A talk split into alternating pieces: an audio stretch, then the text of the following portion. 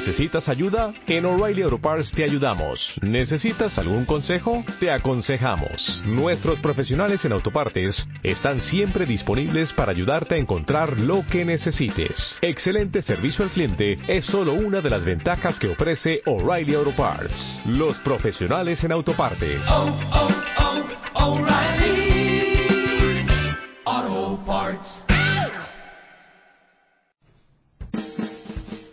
Esencia de Mujer, Club de Mujeres. Muy buenos días Madrid, buenos días a todas nuestras oyentes y oyentes en el 89.7 FM Radio. El Club de Esencia de Mujer ha llegado de nuevo para alegraros y entreteneros un día más a estas alturas del verano en el que muchos volvéis a la capital, vuestro club os vuelve a coger para daros toda la fuerza necesaria para volver a la normalidad, con ganas, con pasión, pero sin olvidar que aún estamos en una época fantástica que tenemos que aprovechar. Por eso os ofrecemos un programa diferente, muy especial. ¿Qué mejor manera de disfrutar del buen tiempo en Madrid contemplando obras de arte? O quizás una buena opción sea la de aprender a realizar auténticas obras de arte con tus propias manos. Para eso hemos hecho este programa hoy desde eh, un sitio, un municipio maravilloso, precioso, eh, que yo tengo un especial cariño porque mm, venía aquí a divertirme cuando era jovencita, que ya no lo soy, mm, que es San Lorenzo del Escorial. Eh, un sitio maravilloso, como vuelvo a repetir, y que os invito a que vengáis. Hoy tenemos algo muy interesante, interesante como la cultura. En categoría de territorio histórico, mejor que mejor de la Comunidad de Madrid, eh, qué mejor que el Escorial. Buenos días, Rosa. Buenos días, Ana. Buenos días, Mariche. Hola, muy buenos días, Ana. Vamos a ver, contar bueno, vamos a contar primero quién es Rosa. ¿Quiénes tenemos aquí? Claro. Primero, ¿quién es Rosa? ¿Quién es Rosa? ¿Quién es Rosa? ¿Qué estarán diciendo los oyentes? ¿Quién Rosa, es? a ver, habla. Hola. Hola, hola, hola. ¿Me escucháis? Eh, yo soy Rosa. A partir de ahora me escucharéis más a menudo. Sí, Rosa Rollé se sube al carro, por así decirlo, del Club de Esencia de Mujer desde hoy. Nos acompañará y nos apoyará y buscará contenidos interesantes y estará a través del teléfono que, bueno, ya sabéis que son 24 horas a través del 671-544-410. Y bueno, comenzamos, chicas. ¿A quién tenemos hoy? Voy a daros yo el adelanto y vais presentando vosotros. José Antonio Vara, concejal, concejal de Cultura de San Lorenzo de Escorial. Esmeralda eh, Trigos, Esmeralda María. Matías. Martín. Martín. Esmeralda Martín Trigos, artista plástica y maestra de pintura eh, para ciegos, entre otras.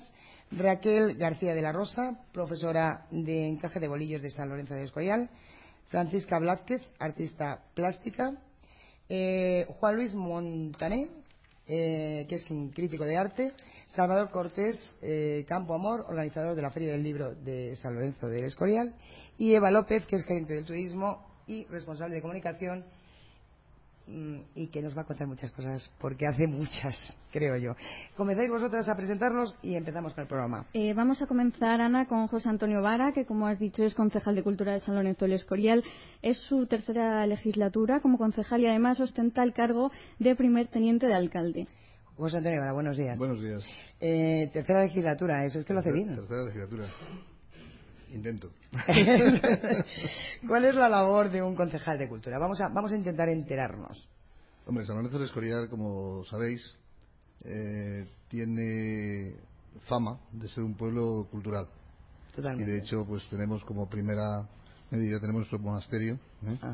Y a partir de ahí procuramos eh, programar, no solamente durante la temporada estival, sino durante todo el año intentamos tener una programación lo más amplia posible dentro de nuestras posibilidades.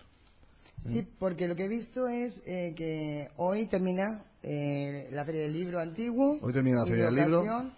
Eh, habéis tenido muestras de escultura, concursos. También terminan hoy las, las, las, exposiciones, la muestra de grabado, y digamos, el premio de grabado y la muestra de, de pintura rápida. Terminan hoy también día 15 muy cerquita de Madrid. Estamos casi a media hora o tres cuartos, ¿no? Tres cuartos de hora. Tres cuartos de hora haciendo bien las tres cosas. De hora. Hay haciendo bien ahora las no se, cosas. Ahora no se puede correr. Ahora no Antes se puede. estábamos más cerca porque corríamos más, pero ahora ya no se puede correr. Solamente puede ser rápida la pintura.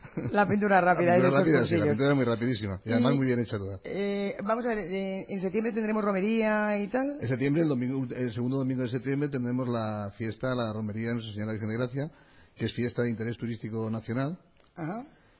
Y se celebra todos los años, como hemos dicho, el día el segundo domingo de septiembre. Durante esa semana suele haber algunas actividades. El sábado anterior hay una muestra folclórica del grupo El Cimborrio y durante la semana, o sea, durante toda la semana, pues habrá una exposición que me parece que se inaugura el martes. Día 9, no sé si es, martes, que es 7-8, no me acuerdo exactamente el día. Es una, una, exposición que hacen los romeros de la hermandad de romeros de la Virgen de Gracia. Ah, qué bonito. Esa está expuesta durante toda la, semana.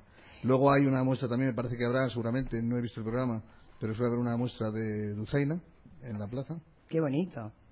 Y no sé qué, varias, varias actividades más. Eh, ¿Cuál de todas las actividades culturales que ofrece el municipio de San Lorenzo del Escorial eh, a lo largo del año, cuál es, eh, Mariche, por favor, Vamos a decirle a las oyentes que Marichen no para de molestar al concejal, yo no sé qué le está contando. Tiene eh, muchas ganas de aprender a ser artista, pero es que, vamos a ver, es que hay que pisarla. Luego nos cuentas ese cotilleo que te traía con, el concejal. Yo, mi pregunta, retomo, eh, es, eh, de todas las actividades culturales que tiene San Lorenzo de Escorial, personalmente, ¿cuál es la que más le gusta? De todas las actividades. ¿Cuál elegiría? ¿Cuál destacaría? ¿O cuál es? La verdad es que gustar me gustan todas muchísimo. O sea, cada una tiene su, su, encanto. ¿eh? Tenemos conciertos, tenemos presentaciones de libros, tenemos conferencias, eh, la, misma feria del libro, que ya, bueno, eso es una maravilla, porque yo creo que es la mejor feria que hay en la Comunidad de Madrid, a excepción de la capital, y si no, Salvador, que está con nosotros, no, no lo ratificará. Y yo creo que todas las actividades que se hacen, se hacen con mucho cariño. Tenemos, por ejemplo, durante el verano, hemos tenido eh, unos conciertos en el patio de carruajes del monasterio, que la verdad que son una maravilla, y no podemos olvidarnos de que tenemos el, Teatro Auditorio, en el cual tiene una programación durante todo el año. Precioso. Yo la verdad que lo he dicho en la presentación, yo estoy tremendamente enamorada. Mm, enamorada desde el monumento de San Lorenzo de Escorial, que, me encanta eh, el Escorial. Eh, lo único que tengo un poquito manía, concejal. ¿El qué? Le tengo un poquito manía al monumento este. ¿El monumento por qué? Porque es que siempre está igual. Entonces, no pasa el tiempo, no pasa el tiempo por él. Yo, yo venía muy jovencita y, le veo igual. Afortunadamente, afortunadamente no pasa el tiempo. Madre mía de mi vida. Felipe segundo supo lo que hacía. sabía lo que hacía, sí. Eh, desde su posición eh, de concejal, eh, ¿considera complicado acercar el mundo del arte y de la cultura a las personas que no están familiarizadas con él? San Lorenzo Escorial tiene muchos artistas. Dentro de la población hay muchos artistas. Entonces, eh, yo creo que la gente sí llega, en San Lorenzo sí llegan al arte por ese motivo, de la cantidad de artistas que tiene. Nosotros aquí en la Casa de Cultura tenemos unos talleres, tenemos talleres de encuadernación, taller de pintura, taller de grabado, taller de cerámica, eh, o sea, hay varios, tenemos varios talleres y la gente sí se acerca, sí, los empiezan los niños, sobre todo para niños, y la gente de San Lorenzo Escolar está muy muy, muy incluida en todos los temas culturales. Y en temas, en temas de pues, artes plásticas, ahora mismamente, eh, a final de este mes, termina la, la muestra de mínimo tamaño grande, que habréis visto al pasar, está en los patios de la Casa de Cultura. Y la gente está muy concienciada del arte aquí en San Lorenzo. Eh, ¿Cree que la mujer, es que es un club de mujeres, ¿Cree que la, eh, por eso va la pregunta. Eh, ¿Cree que la mujer es más receptiva al arte con respecto al hombre o piensa que no existen ese tipo de consideraciones a la hora de hacer eh, la programación cultural? Como voy a contestar yo, si tuviese mi compañera, la concejal de, mujer, a lo mejor decía otra cosa. No, no, yo quiero, yo, quiero la versión. Pero yo voy a, ser, voy a ser imparcial y yo creo que en esta Lorenzo yo creo que está por igual. Yo veo, lo digo por los talleres que tengo. Yo veo que vienen mujeres y que vienen hombres. O sea, que yo creo que en ese sentido yo creo que está bastante equilibrado. Eh, yo tengo que decir... Yo de San Lorenzo de lo que yo veo. Yo tengo que decir, desde el Club de Esencia de Mujer también eh, tenemos talleres que vamos a comenzar, inauguraremos en a finales de octubre. Estamos muy cerquita del Escorial y, desde aquí invito a, todos los artistas que quieran dar talleres o que quieran aportar después de, por supuesto, del Escorial, que pueden aportar desde el Club de Esencia de Mujer, que estamos en Bodilla del Monte, y hacer talleres allí para ampliar la cultura hasta donde haga falta. Pero yo creo que la mujer ahí eh, es como más eh, sensible a hacer esto de los talleres de, mm, para enseñar a los demás, ¿o no? Tiene más tiempo. Quizá un poco más. ¿Tiene más tiempo? el único sitio donde sí, eh, yo también llevo a la escuela de, música, y el único sitio donde veo ahí, en cuanto a los instrumentos, eh, mitad por mitad, como Estoy yo digo. de acuerdo. Pero la danza no. La danza es una pena que nada más que es, ahí sí que es la mujer. Todas todos los que están en, la escuela de música, todas las que van a danza, todas son mujeres. ¿Y por qué? Efectivamente. ¿Y por qué? No lo sé. Pues hay que, eso, vamos, a, vamos, a tener que volver aquí a no de hacer una encuesta. De hecho, de hecho ayer oía hablar a Corella y decía eso, que efectivamente que parece que los hombres el, el, dedicarse a la danza lo ven, se ve desde otro punto de vista totalmente distinto. ¿Verdad? Yo, yo no sé, porque en, uno de los programas anteriores en este mes de agosto hemos tenido a niñas del club femenino eh, de fútbol y ahí pasaba justo lo contrario, ¿no? Mm, las trataban, no hay cabida para ellas porque eh, sigue siendo o pareciendo mal que una niña juegue al fútbol. Y, tienen en, lo que es en la Comunidad de Madrid problemas de encontrar espacio para jugar. Y es porque se ve como que es una machorra la niña que, juega al fútbol y no tiene por qué, ¿no? Entiendo que no tiene por qué. ¿Cómo ve ese tema? El tema del fútbol ya hay, efectivamente, no sé por qué, pero siempre es más el hombre el que juega al fútbol que más que, la mujer. O sea que... Pero, pero en el arte, que es lo que me preguntaba, eh, yo creo que hay... Hombre, quizá a lo mejor también eh, Cierto tipo de arte, ¿no? Depende, depende, vamos a ver, hay que distinguir si son niños o son adultos. Y si son adultos, el problema también es que los adultos, por, ejemplo, si hay un, taller de pintura por la mañana, eh, quizá la mujer a lo mejor tenga más tiempo, en un momento dado pueda, pueda, si no está trabajando, pueda dedicarse más, las amas de casa se pueden dedicar más a tener un rato de ocio e ir a la clase de pintura. El hombre, por lógica, casi siempre suele estar trabajando, por lo tanto tiene menos tiempo para, para ello. eso es lo que yo creo que es así. Eh, es así, yo creo, estoy de acuerdo, pero... bueno, niños, y, niños ya no, en niños está exactamente equilibrado. Equilibrado. Bueno, pues vamos a. Yo le agradezco muchísimo este, esta intervención en nuestro programa. Me encantará que algún día, si quieren, nos visite en el Club Esencia Mujer, en, que solemos hacerlo en el Cuzco, en el Paseo de la Castellana. Eh, y bueno, pues vamos a intentar hoy saber más de San Lorenzo, ¿eh? de hombres y mujeres de San Lorenzo. Muchas gracias por estar aquí y, si quiere, es, es, un placer, me quedo aquí con vosotros. Exactamente, y así hablamos un poquito más. A continuación, ¿quién tenemos? Pues bueno, ahora tenemos a Eva López. Eva López es gerente de turismo y responsable de comunicación de San Lorenzo del Escorial. mujer, joven, guapísima, casada y con dos hijos. Y además de todo eso, eh, se encarga de gestionar todo el turismo en este municipio estupendo como San Lorenzo del Escorial. Buenos días, Eva. Hola, buenos días a todos. Vamos a ver, has escuchado al concejal, ¿verdad? Perfectamente. Bueno, pues vamos Somos uña y carne, o sea, que no es que la haya escuchado hoy, que se acompaño a todos los sitios. Vamos a ver, Eva, eh, cuéntame, eh, lo primero que, quiero que me cuentes. Eres madre. Soy madre de dos hijos. De dos hijos. Eh, ¿cómo, te, cómo, cómo, lo haces? ¿Cómo eres capaz de ocupar el puesto que ocupas, que, que creo que te quita, te tiene que restar tiempo, y a la vez educar a dos hijos? Bueno, pues yo creo que ¿Se puede? Eh, organización, por supuesto que se puede. Todas las mujeres y los hombres sabemos eh, las horas que tiene el día y bueno, hay que organizarse. Es verdad que mi puesto de trabajo, hombre, es complicado y que trabajas mañana, tarde y noche, pero bueno, que, que, organizándose y soy la verdad como un pulpo. Extiendo mis brazos a donde lleguen y necesito ayuda de todas partes, gracias a Dios mis padres están muy cerca y bueno, pues gracias a eso yo creo que, se va llevando. Los niños son pequeños y bueno, requieren mucho tiempo, pero bueno, me han visto así desde que han nacido y lo llevamos todos muy bien. Muy bien. Eh, ¿Qué labor ejerces dentro del ayuntamiento? Realmente, eh, la gerente eh, de turismo y responsable de comunicación. Actualmente sí, soy gerente de turismo, con lo cual, bueno, pues gestiono el turismo en San Lorenzo Escorial. Se trata un poco de todos aquellos visitantes que vienen a nuestro municipio que es el más visitado de la Comunidad de Madrid después de la capital, bueno, pues organizarles un poco qué es lo que tienen que ver y qué es lo que no pueden dejar de, ver, aparte del monasterio. Si es verdad que, bueno, mi trabajo quizás sea un poco ese, que todas estas eh, visitantes que nos vienen, pues que no se marchen sin ver lo que es el municipio, lo que son las calles, lo que es la vida en San Lorenzo, las plazas, los eh, monumentos, edificios, todo. La verdad que, es muy bonito y hay que ir con guía para, para no perderse, porque hay cantidad de cosas que ver. Eh, ¿Qué podemos hacer en San Lorenzo de Escoria? A ver, cuéntanos.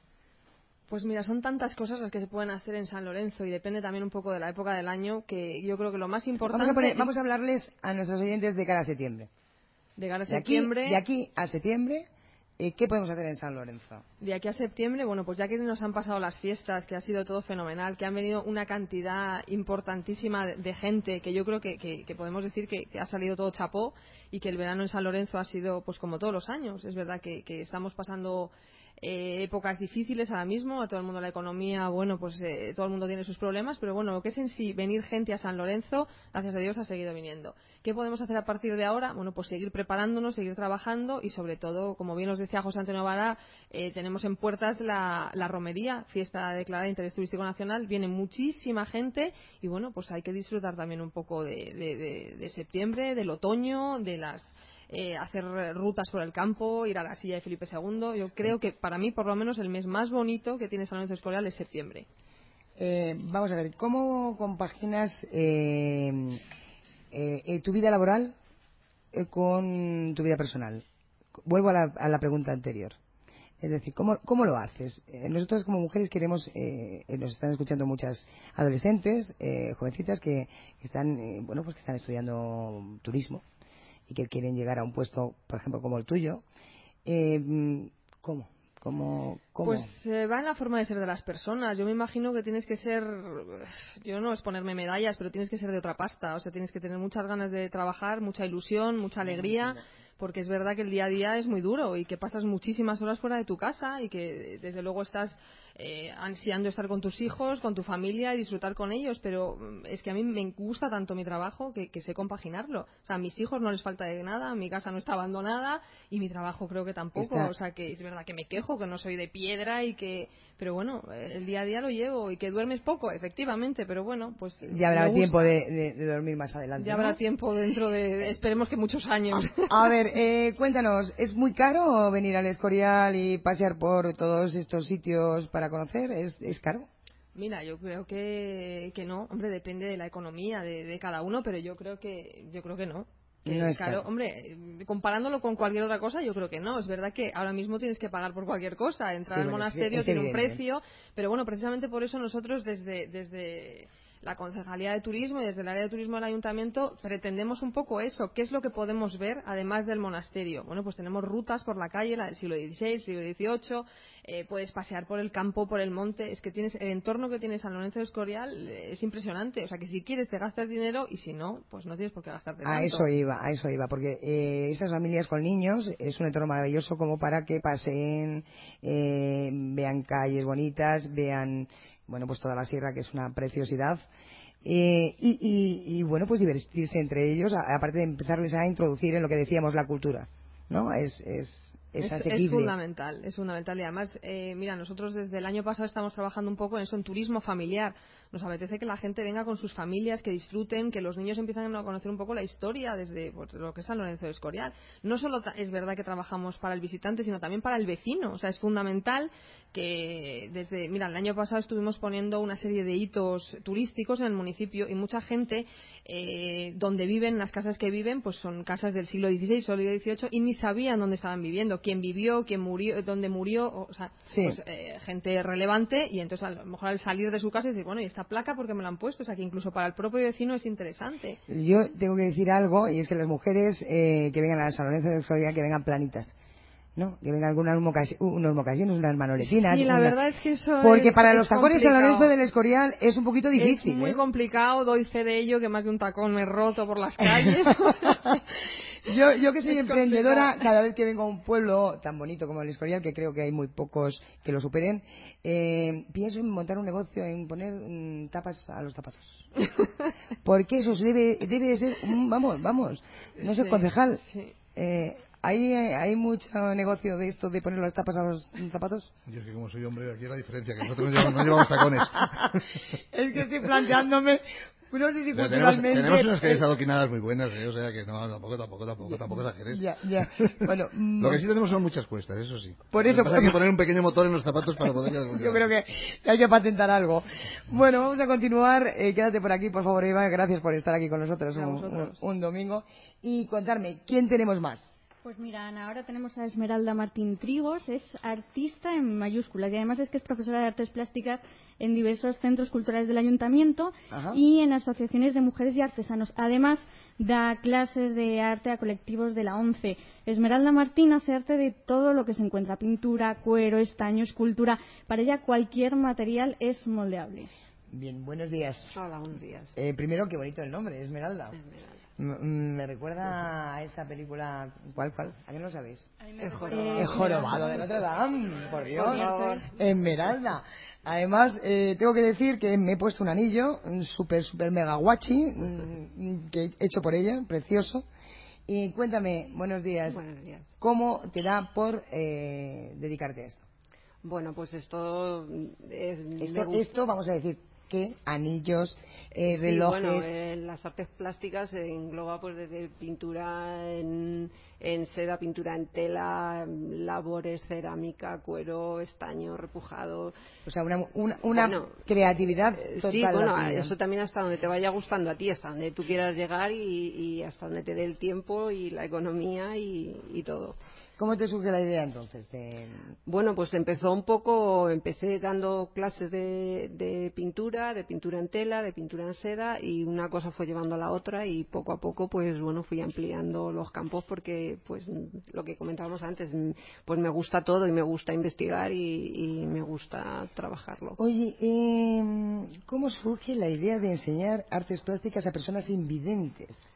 Bueno, pues Explícame eso porque yo no lo puedo entender. O sea, ¿Pintura a una persona invidente? Bueno, no, es exactamente pintura ah. en, lienzo, es pintura sobre un soporte en tres dimensiones. Cuéntanos. Entonces, bueno, yo no, surge de mí. La, eh, pues contacta conmigo a, través de una persona en, común que conocíamos y, ellos me proponen eh, hacer estos cursos. Yo la verdad es que al principio me quedé un poquito extrañada porque yo pensé que, que era pues eh, un, curso tipo los que hay en, la Caixa o en Caja Madrid o una cosa así, ¿no? Que, cursos que organizan para, para cualquier colectivo. Entonces, bueno, mi sorpresa fue pues que era estaba enfocado pues para personas ciegas. ¿Y, y, bueno, pues yo me quedé como te quedas tú, así como diciendo, bueno, ¿y esto cómo lo hago? Entonces yo, yo hablé con la jefa del Departamento de Cultura y, y ella me dijo que bueno que, que el, problema que estaba en nosotros no y la, no en ellos. No en ellos. Entonces que, que yo diera mis, mis clases como las daba normalmente. Yo estaba muy sorprendida pero efectivamente sí es así. Tienes que dar tu clase como la darías en cualquier otro colectivo. Sí es cierto que, que bueno pues si yo estoy dando haciendo jabones por ejemplo como, como está aquí la muestra pues les voy explicando y tienes el molde a tu izquierda, tienes tal, vamos a poner un perfume de tal, ellos lo huelen. es cierto que eh, los ingredientes tienen una sensibilidad por encima. Sí, sí, por supuesto. Además, para ellos, para ellos, ellos eh, siempre te decían, deja que lo vea. Sus manos son las que ven deja que lo vea. Entonces, eh, tú les coges las manos, les pasas cada, cada producto que, vayas a utilizar en cada taller y esos son sus ojos. Pues habrá que ir eh, el Club de Mujer, chicas, nos tenemos que poner las pilas, la mochila y ir a ver a este tipo, a este colectivo de personas para que nos enseñen sus eh, obras de arte, que estoy segura que Segurísimo. muy caro, muy barato. Bueno, la vendes ¿Es asequible? ¿No es asequible? Yo creo que es asequible. hay de todos los precios. Es lo que te decía, Eva, un poco que se, pues, si era caro eh, visitar eh, monumentos y, museos. Pues esto es igual. Hay cosas que son muy baratas y otras que, que, van subiendo de precio. Pero con, con, esto es fieltro. Con una pieza de fieltro Vamos a decir, esto no es televisión, vamos a decir, vamos a decir que son unos broches, ¿no? Unos broches de, que están hechos con fieltro, Entonces son piezas de fieltro. Preciosas. Eh, luego hay pues muchas otras mm, cosas que van subiendo, el cuero, eh, piedras de Swarovski, pues depende un poco del bolsillo de cada uno, pues mm, se van encareciendo. ¿Calculas a la hora de, poner el precio, calculas eh, el tiempo desarrollado en esa pieza? ¿Cómo lo pones? Yo, yo, es que no, mm, yo no pongo el precio a la, pieza, yo, yo, enseño mis técnicas. O sea, yo en un centro, cuando voy a dar un curso, yo enseño la ¿Tú solamente eres maestra, no vendes? Mm, yo, bueno, vendo a título personal, pero no en los, centros donde yo imparto clases. evidentemente no, allí no vendo. Entonces, bueno, pues luego el, precio yo creo que, que, también, bueno, pues lo marcas un, poco las horas que te haya llevado el realizar esa pieza, aparte del material que cuesta. Eh, me imagino que tus alumnas eran mujeres. En mayoría sí. Sí, le enviaba a él porque... ¿Hay algún hombre que, que, le guste hacer este tipo de cosas? En, encuentras muy pocos. Sí he tenido alguno, pero alguno. que cuentas? Uno, dos. Pero vamos, yo creo que, que sí es cierto que, que no van, pues por lo mismo que contabas de la niña que tenía dificultades para, para jugar al fútbol, pues aquí es lo contrario. El señor que se dedica a hacer algo de esto, pues también también se le cuelga una etiqueta. Una etiqueta. Entonces no. O sea que hemos avanzado, pero lo que está claro es que el hombre es hombre y mujer y la mujer es mujer. Efectivamente, sí. Y los que van en pintura en tela, por ejemplo, sí, sí van van más hombres. Y luego en actividades, pues por ejemplo, como marquetería y cosas de que ellos creen que son más apropiadas para hombres, pues también marquetería, que serían el repujado en cuero y cosas que, que el hombre entiende que son más masculinas. Más masculinas. Bueno, bueno, bueno, nos vamos enterando que cada uno está claro que somos diferentes, Los unos de, los otros. Quédate por aquí si me haces un favor por estar para luego hablar un poquito más. Eh, ¿Quién tenemos ahora? Bueno, pues Ana, ahora tenemos a Raquel García de la Rosa. Raquel es profesora de encaje de bolillo desde hace seis años y está dedicada en cuerpo y alma a este arte tradicional. Además da clases de no solo ancianos en el centro de día de San Lorenzo del Escorial, donde se utiliza como terapia eh, terapéutica, claro, una técnica terapéutica, y además da clases de niños y jóvenes en una tienda especializada de este municipio. Buenos días. Buenos días. Buenos días, Raquel. Vamos a ver, cuéntamelo primero. Encaje de bolillos. Eh, ¿Tú eres joven? Sí, sí. ¿Cómo, cómo te llega a ti el Bueno, pues yo soy de la parte de Toledo. Sabéis que la parte de Toledo de la Mancha se hace mucho encaje de bolillo y era mi asignatura pendiente.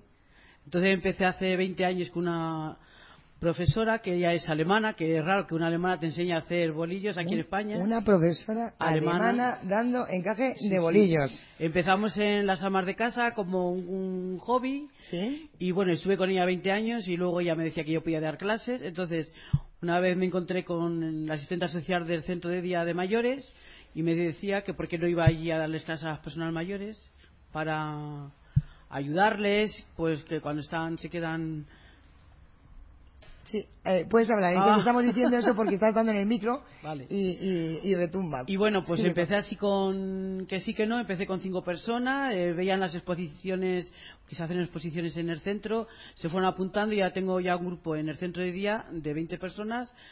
Ahí solamente pueden participar personas mayores de 60 años. Cuando se jubilan, pues ya tienen derecho a, o se prejubilan los maridos, tienen derecho a ir al centro. Si no tienen 60 años no pueden ir. Vaya, vaya, o sea, no se puede... Eh, no, a ver, por favor, concejal, que yo no llego a 60, no puedo aprender, no puedo aprender en caja de bolillos. ah, bueno, en caja de bolillos sí se podrá de alguna forma, ¿no? Sí, no, se no, puede. Allí no, pero no hay, no hay más, nadie más que enseñe bolillos en San Bueno, yo luego di clases en una tienda en la escuela de Entonces ya, entonces ya se, puede. ¿ves cómo ya se puede? Ahí se puede.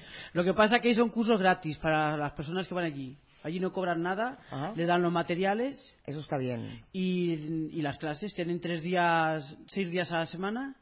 Y yo la veo con muchísima gente mayor que empieza, no, es muy difícil, muy difícil. Gente mayor van de 70 años, la verdad van animando y la, verdad que... La verdad que es que cuando se os ve eh, tejer así con, con esos bolillos dando vueltas, deprisa y corriendo con esos dedos, dices, pero ¿sabe lo que está haciendo?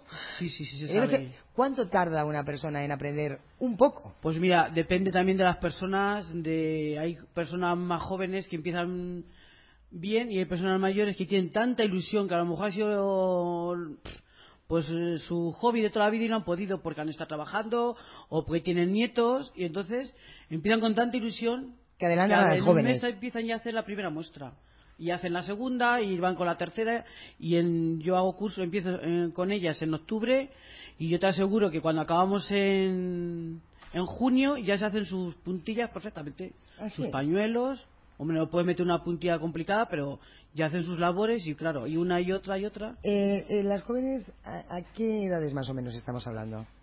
Bueno, yo jóvenes tengo niñas, también tengo dos niñas. Ah, que les encanta y bueno, yo porque en verano corto, si no, pues estaría todo el día con crías, porque claro, a ellas también les gusta.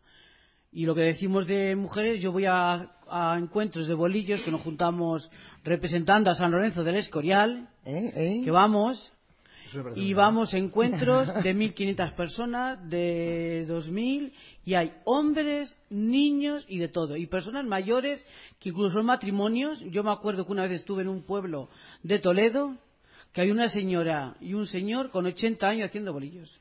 Una señora y un señor. O sea, el hombre también hace encaje de bolillos. Sí, sí, sí, sí.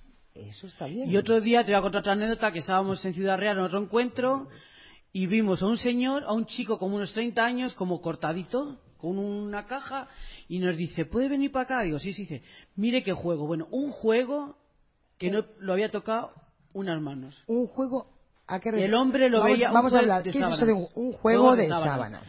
El hombre como un poquito cortado, como diciendo, me van a decir que soy un poquito, ya sabes. Sí, de la de enfrente que se decía sí, Sí, que es lo que se dice ahora. Entonces era un juego divino, yo me quedé asombradísima. Y bueno, hay niños que se hacen sus pulseras, sus escudos del Madrid, el que es del Madrid, del Madrid, que, pero que la verdad que el hombre evoluciona también en eso mucha gente. El hombre evoluciona también en eso, como debe ser. Yo tengo un señor que va a la tienda y me dice, me voy a apuntar al hogar. Digo, venga, ánimo. Pero como que hay tantas mujeres, pues le da corte. Ah, Pero yo creo que sí que se, se apuntaría. Yo, bueno, eso vamos a hablar ahora luego eh, eh todos juntitos, ¿eh? sobre el tema hombre-mujer en, en, la cultura, en el arte. ¿Qué tipos de arte, qué tipos de cultura y qué tipos de ocio? ¿Qué es lo que más nos gusta a las mujeres y qué es lo que más nos gusta a los hombres? Y si, y si todavía o no hemos vencido el tema de es que soy hombre y no puedo entrar en ese sitio, o si es que soy mujer y no puedo entrar en, el otro.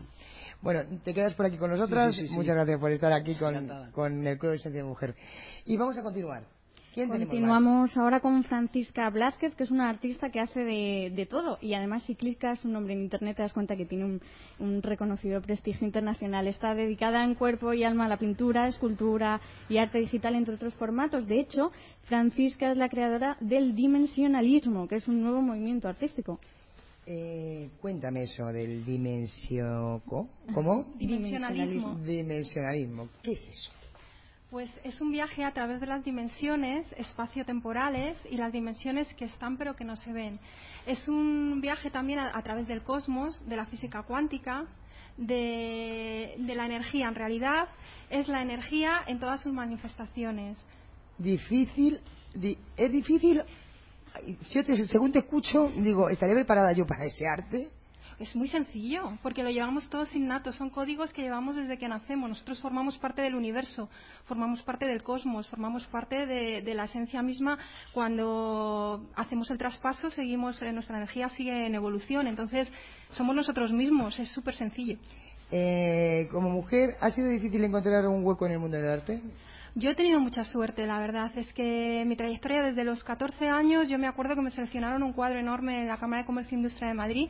Y bueno, el crítico Raúl Chavarri preguntaba, bueno, ¿quién, quién lo ha hecho? Eh, ¿Tu papá, tu mamá? Y yo, no, no, lo he hecho yo. Uy, con 14 años. sí, ya me, foto en color, eh, me querían comprar el cuadro y bueno, me pusieron ahí ya, fue el inicio de mi, de, mi andadura artística. ¿Y ahí ya sabías lo que era el dimensionalismo? No, en ese, ese cuadro era un cuadro gigantesco de mi abuela eh, estilo Goya, goyesco, y era como era el comercio industria, pues la, pinté llena de cacharritos y era como la cacharrera, muy bonita. Ajá. ¿Y ¿Qué repercusión ha tenido tu obra en el, en el panorama artístico internacional? Pues la verdad es que hasta ahora muy bien y espero que siga, que siga siendo así. Eh, la gente, bueno, en el Palacio Ducale, por ejemplo, como se está exponiendo ahora en Venecia, la gente de todos los países del mundo, bueno, venían de todas partes, de Madrid, de España, de, China, de Japón, de todas partes del mundo. Era una confluencia de, de diferentes personalidades allí que les emocionaba, les encantaba, tuvimos un éxito tremendo, vendimos toda la exposición, la gente, hicimos amistades. ¿Alguno de tus cuadros eh, lo guardas para ti y no lo venderías? Hay algunos que, sí que, me da muchísima pena y alguno en especial pues sí procuro no venderlo. Aunque me lo han intentado comprar varias veces, pero no, no, hay cuadros que no vendo. ¿Tienes esculturas? Sí, sí. Fui seleccionada en los Juegos Olímpicos de China. Eh, bueno, bueno, ¿qué artista tenemos aquí? Junto con Botero y, bueno, estuve, tuve el gran honor de exponer allí con unos artistas maravillosos y, y sí hago escultura. Eh, a ver, eh, yo vuelvo a repetir, el precio. ¿Cómo se pone el precio al arte? Bueno, yo cuando, cuando empecé, ya te digo, a partir de, los 14, 15 años, pues el mismo crítico de arte que seleccionó la exposición ya puso precio a, toda, a, mi obra, porque claro, tenía que tener un precio. Yo pintaba porque me gustaba pintar, no pensaba en el valor comercial. Pero claro, me, obligaban a poner un precio, un precio de salida de mercado. Luego las galerías, Anselmo Álvarez, que, me cogió, Venena Hofer, Harry Seliger en Suiza, todas las galerías pues me han ido poniendo un valor de mercado, de salida. Salas de subasta y son los que a mí han marcado el precio. Luego yo tengo también mis márgenes, porque a mí me, me, me gusta que el arte llegue a todo el mundo. Entonces, pues a veces pues prefiero hacer precios, eh, descontar o hacer precios más asequibles. sí, sí, para que todo el mundo llegue y luego te lo agradecen porque te lo agradecen siempre. ¿Tienes marchante? Pues eh, la verdad es que ahora estamos, eh, estoy yo, está Joan Luis Montané, que me que es ahora mi, marido. con Joan Luis. Sí. Y ahora pues vamos como estandadura los dos. Ajá. No, yo te lo decía porque últimamente, eh, por ejemplo, en la música, mm, el management o el representante de los artistas ya ha dejado de existir como eh, persona que les mueve, ¿no? ganando un dinero. Y, en arte no sé si el marchante también ha tenido su caída en cuanto a mover a los artistas. Ahora hablaremos, si no, con, con nuestro crítico de arte que tienes ahí al lado y que nos contará cositas pero tú realmente mueves tu obra. Sí, la verdad es que nosotros no nos paran de salir exposiciones a nivel nacional e internacional, nos van llamando, me van seleccionando y la verdad no hemos tenido ni un hueco libre. Hay veces que se nos han juntado hasta cuatro o cinco exposiciones al mismo tiempo. Eh, yo quiero hacerte una pregunta. Mm, ¿Se puede vivir del arte? Sí, sí se puede. Sí, se puede. Sí se puede, sí. ¿Cómo? Porque pues ¿cómo ha cambiado eso? ¿Cómo ha cambiado el antes el artista? Eh, hablabas de Goya, se moría y, muerto de hambre, vamos. No, bueno, Goya tenía toda la corte a su servicio que... Bueno, no digo Goya, no digo Goya, pero digo, la mayoría de los artistas, el reconocimiento de su obra eh, ha sido casi a posterior bueno, esto, algunos artistas en el pasado, otros vivieron muy bien, depende, los que estaban bien, como en todos, los que han tenido suerte, los que, no, no comerciales, los que, Velázquez, por ejemplo, Velázquez estaba en la corte, gente, eh, eh, mm, diferentes artistas han vivido muy bien del arte. Y, y, hay otros, pues que a lo mejor no han sido tan afortunados o no han tenido la suerte de moverse. Hoy en día, hoy en día, para eh, comer del arte, comer, ya no digo comer del arte, se puede, ¿qué hay que hacer?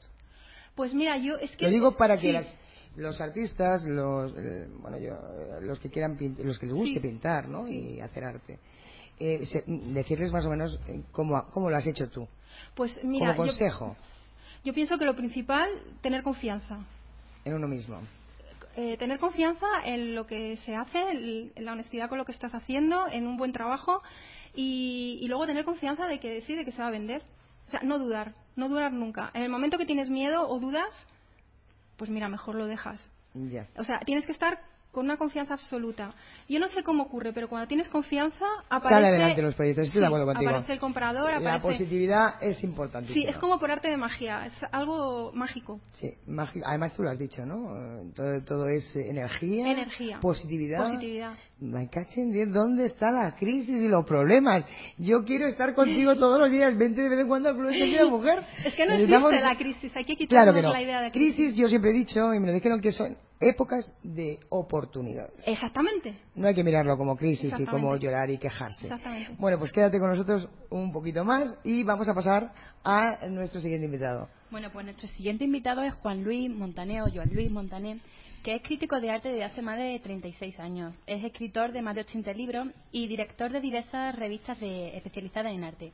Es organizador de más de 400 exposiciones a nivel no solo nacional, sino internacional. Es además el esposo y el marido de, nuestra querida artista Francisca Blasquez. Buenos días, Juan Luis. Hola, buenos días. Eh, Soy su acompañante. Eh, sí, yo quiero que esta entrevista sea, te voy a dar evidentemente tu protagonismo, pero que eh, luego quiero que hable ella. Porque me choca mucho e-, ser artista, ser artista y eh, aguantar, las, yo lo digo así, aguantar las críticas de un crítico de arte. Te hace, antes de empezar con la entrevista con él, que es que no puedo con ello, soy mujer y el cotillo me interesa mucho. ¿Cómo, eh, cómo, cómo? ¿Él pasa cuando tú pintas y te dice lo que opina? La verdad es que él no dice nada, es bastante, bastante silencioso. Eh, él me deja libertad absoluta. ¿Y, ¿Y no emite ningún juicio? No, no emite juicios. Luego a posteriori soy yo misma la que, la que me doy cuenta de, y reconozco la obra tal y como ha salido. Y, pero él respeta mucho, tanto si voy por buen camino como si algunas veces me despiste un poco, no me va a decir nunca nada. Es tremendo, ¿no? Porque... Me dejas alucinada. Sí, un crítico silencioso. Sí, sí, sí. Conmigo siempre ha sido Pues entonces has elegido bien como pareja, ¿eh? Sí, sí. Vamos, un pin. Sí, sí, sí, tengo mucha suerte, sí. bueno, pues vamos a continuar con él. Gracias. Eh, Juan Luis, ¿se puede valorar el arte? ¿En qué se basa el crítico de arte para enjuiciar una obra? Pues en la calidad de la obra, la originalidad, la técnica y también en la forma con que el artista lo vehicula a los demás, ¿no? Eh, puesto que tu mujer es pintora, sí. Eh, ¿te has atrevido a valorar sus trabajos o no lo has hecho por miedo a dormir en el sofá? Digamos que yo he escrito mucho sobre, eh, digamos que yo he escrito mucho sobre su obra, pero lo que es el, durante el proceso de creación no intervengo, porque ante todo el artista tiene que ser libre. Una vez eh, ella ha acabado la obra y tal, entonces sí intervengo y le puedo decir me gusta, no me gusta lo veo bien, tal, pero generalmente no digo nada. Es decir, incluso estuvo un año entero equivocándose en una serie que a mí no me gustaba nada, pero yo le dejé margen de libertad para que se equivocara todo lo que quisiera y al final, cuando acabó el año y se dio cuenta ella por sí misma, le dije, bueno, menos mal, hija, me has hecho sufrir mucho. Eh, pero la libertad es fundamental. Eh, vamos a ver, ¿podrías decir solo al contemplar una obra si está realizada por un hombre o una mujer? ¿Se, em, nota? Si la obra es, buena, no se nota. Es decir, las mujeres y los hombres pintan igual de bien, esculpen igual de bien y trabajan igual de bien. ¿Que hay una sensibilidad masculina y femenina? Sí, pero cuando la obra realmente tiene una calidad absoluta, no se nota. Dices, es de un gran artista. Muchas veces a Paquita obras como estas que tenéis colgadas aquí a la izquierda, eh, o obras de otros periodos que eran más duras, pensaban que estaban hechas por un hombre a la mayoría de gente. O sea, eh, ¿se percibe entonces alguna diferencia de expresión entre ambos? Depende, es decir, la mujer generalmente pues eh, puede tener más hipersensibilidad en según qué colores o tonos y tal, pero si el artista es bueno puede utilizar cualquier gama de colores y no se nota en absoluto. Eh, ¿Hay en, el arte, hay, hay modas? Ah, sí, sí, hay modas y hay momentos y la historia también marca el devenir. Pero lo importante en la actualidad, que hay mucha crisis eh, a nivel de creación, que los artistas a veces están muy despistados, creo que lo fundamental y los artistas que están triunfando en la actualidad son los que tienen un lenguaje personal. Es decir, el artista que ha conseguido su lenguaje personal y que comunica a los demás, es el que triunfa y que no tiene ningún problema y que está al margen de la moda en el fondo. Es decir, los que tienen este lenguaje lo han superado esto ya. Pero sí, sí, existen modas y hay coleccionistas que en Arco o en otras grandes ferias o en las galerías pues compran siguiendo estas modas, ¿no? Una preguntita. Mm, a mí me gusta pintar. Mm, yo pinto, eh, lo comentábamos antes, con pastel. No dejo que los críticos de arte eh, digan nada. Lo tengo yo guardadito, guardadito, y si alguna visita viene, mm, digo, es agradable, se lo enseño. En cuanto empieza a decir, pues yo creo que le digo, vamos a la cocina, tomamos café porque no soporto yo que me critiquen, con lo cual no seré un artista, está claro. Eh, pero yo, a mí me, conmueve mucho el tema de eh, este arte que se ve por televisión, lo vemos en muchas ocasiones, eh, que hablábamos antes también de comenzar la entrevista, eso que hay una sala enorme, un coche colgado desde el techo, sucio, mm, con golpes y dicen arte. ¿Dónde está el arte en eso? El arte está en la calidad y la originalidad, no en cómo se desarrolla, porque puede ser. Pero me cae en 10, ¿dónde está el arte en ese coche colgado del techo? Si lo que tiene que estar es en un desguace. Eh. Eso es arte. Llevarlo al desguace. Es que depende de cómo esté estructurado. Por ejemplo, hay gente que lo utiliza simplemente como moda hacia su instalación, su arte conceptual y punto. Pero hay otra gente que realmente entiende lo que está haciendo y lo hace perfecto, que lo calcula incluso matemáticamente o, algo o, con logarítmicamente lo calcula. Entonces estructura el espacio, lo decora, instala el coche a una distancia determinada y lo hace con un sentido filosófico, espiritual, conceptual de provocación o social. Es que no es una cuestión de colgar un cuadro, ay, de colgar un coche en el techo, sino de cómo se hace, con qué intención, con qué finalidad y con qué calidad se hace, porque es muy diferente. Ya, eh, concejal, eh, José Antonio Vara, ¿usted lo entiende eso que yo pregunto? Pues mira, no, no lo entiendo. ¿Sabes lo que hago? Cuando hay alguna exposición, lo primero es que me dirijo al artista. Tenemos la gran suerte de que aquí todas las exposiciones siempre suelen estar los artistas. Y entonces me dijo el artista y le digo, explícamelo, y así ya voy comprendiéndolo. Eso es lo que hago yo, eso es lo que hago yo. Trato, me voy corriendo al artista que me lo explique, porque no quiero ser tan torpe.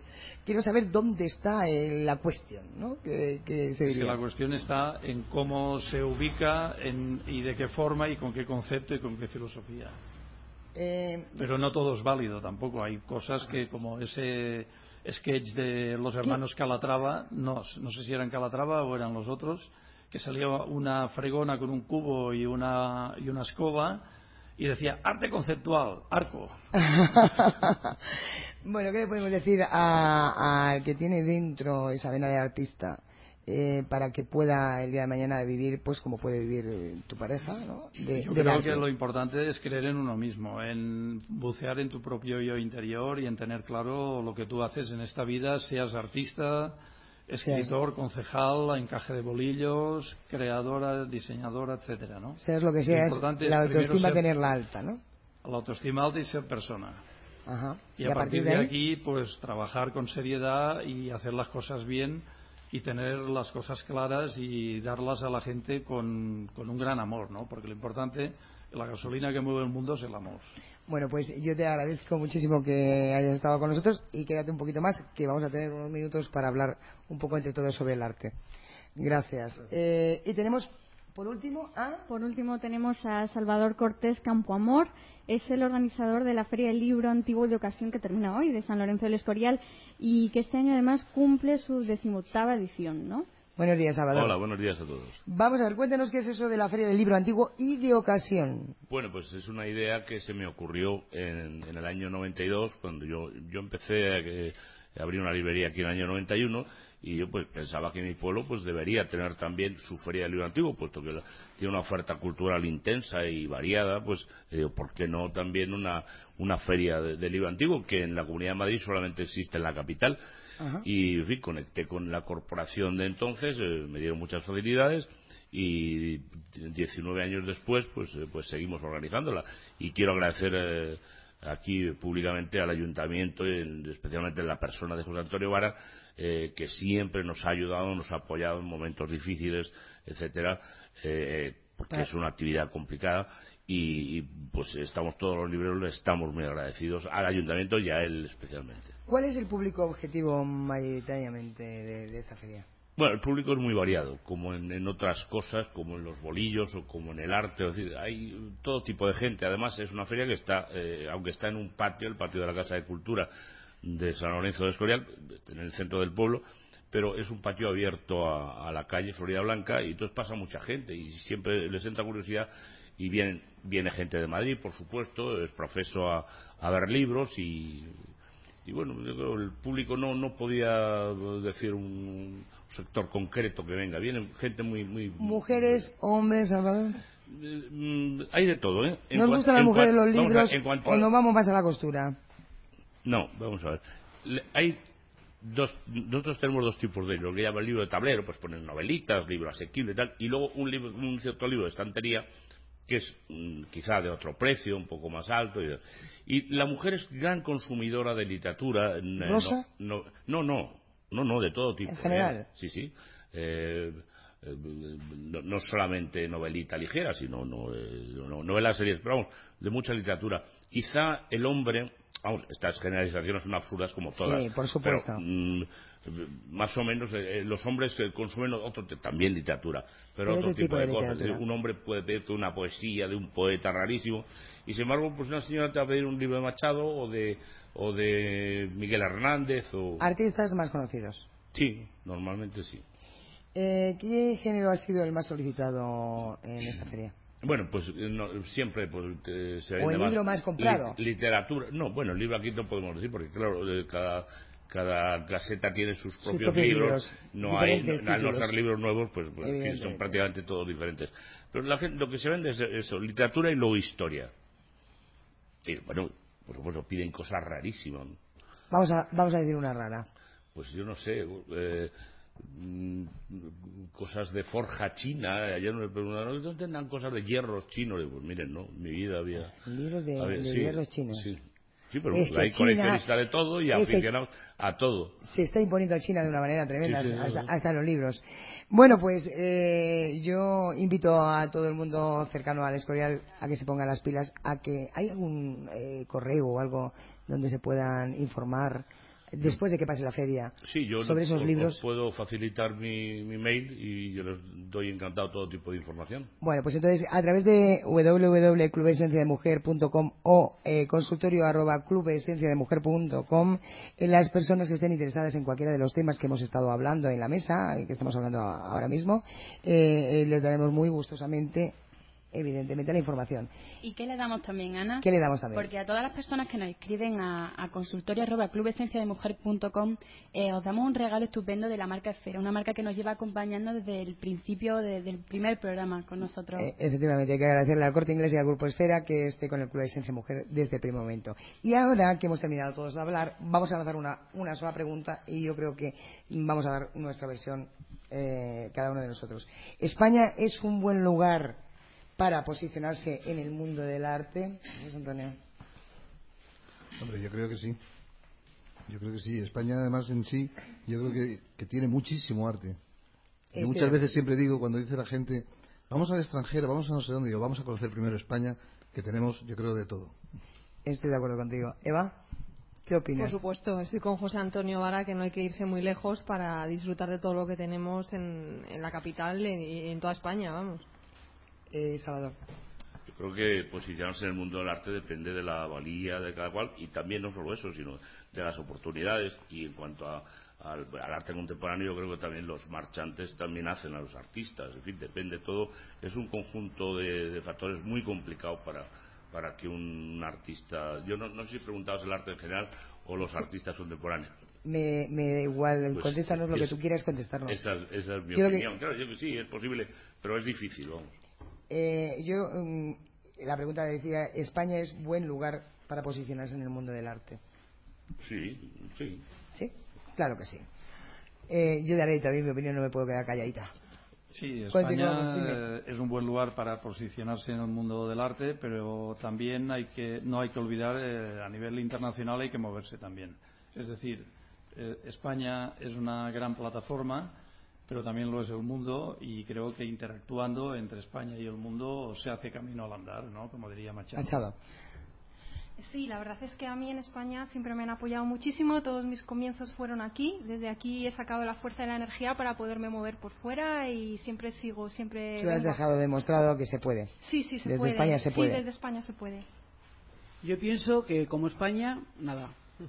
Está claro, el arte. El arte como España. Yo he visto trabajos de bolillos que, que no tiene que ver nada con lo que hacemos aquí nosotras, pero nada. Es buen lugar es toda máquina y aquí es toda mano.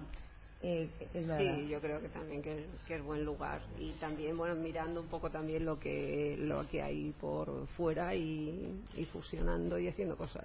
Bueno, pues eh, desde aquí, desde el Club Esencia de Mujer, eh, decimos, yo voy a decir mi, mi opinión y es que España es un país de arte. ¿eh? El arte eh, en tres dimensiones, en cuatro, en las que haga falta. Un besito a todas desde, y a todos desde el Club Esencia Mujer, un domingo más. Eh, nuestro teléfono es 671-544410 estará a vuestra disposición, aunque estemos de vacaciones. Un besito a todas, hasta el próximo domingo.